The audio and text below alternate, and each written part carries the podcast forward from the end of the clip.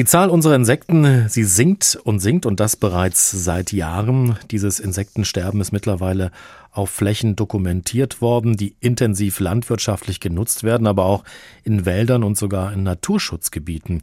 Die Entwicklung ist besorgniserregend, weil Insekten entscheidend sind für das ökologische Fundament der meisten Lebensräume, als Bestäuber zum Beispiel, als Futter für andere Tiere oder als Resteverwerter.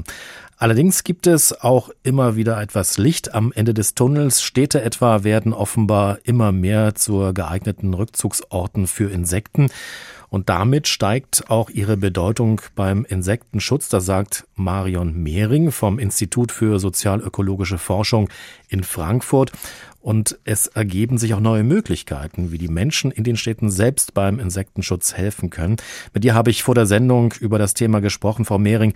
Was macht Städte für Insekten eigentlich so interessant? Ja, was macht Städte für Insekten interessant? Da sehe ich eigentlich zwei Punkte. Das eine ist, dass Städte einerseits ein Rückzugsort werden oder auch werden können. Da gibt es jetzt unterschiedliche Gründe dafür. Das ist einerseits zum Beispiel, weil das Nahrungsmittelangebot, aber auch das Angebot an Lebensraum in der Fläche außerhalb der Städte, also den offenen Landschaften, sich leider verschlechtert hat über die letzten Jahre. Da spielt einerseits die Landwirtschaft eine Rolle, aber auch die Zerschneidung der Landwirtschaft. Das bedeutet, dass die Städte mit der Vielfältigkeit an unterschiedlichen Lebensräumen in Gärten und auf Grünflächen ein ja, Rückzugsort werden, wo Insekten sich zunehmend aufhalten können, überwintern können und eben auch Futterangebot finden. Und ein zweiter Punkt, der aber auch noch wichtig ist, warum sind Städte für Insekten interessant?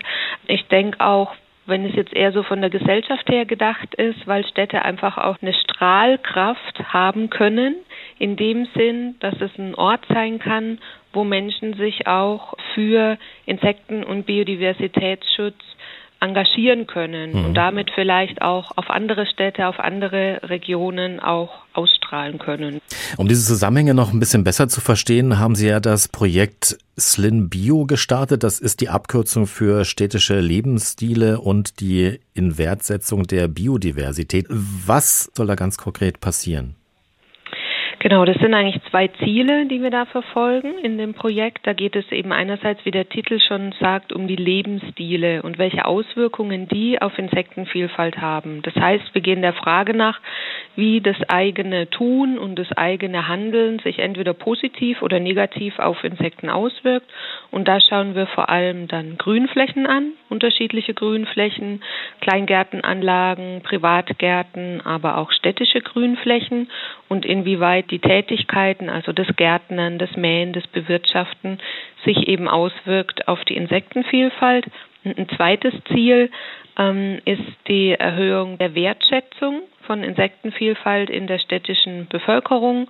Und da Wissen allein noch kein Engagement erzeugt, geht es uns eben auch darum, die ähm, Bevölkerung auch ganz aktiv mit einzubinden. Das heißt, es geht uns auch darum, zu informieren, zu motivieren und auch zu aktivieren, die Bevölkerung in Frankfurt und damit eben auch eine höhere Wertschätzung, also eine höhere Aufmerksamkeit für das Thema zu bekommen und aber eben auch zu erzielen, dass immer mehr Menschen auch befähigt werden, insektenfreundlich zu handeln, es in ihren Alltag auch umzusetzen. Hm.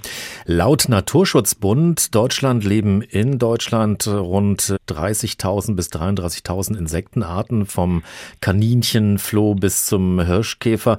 Gibt es Insektengruppen in der Stadt, wo man ganz besonders helfen kann? Da möchte ich die Aufmerksamkeit vielleicht auf die Biene lenken.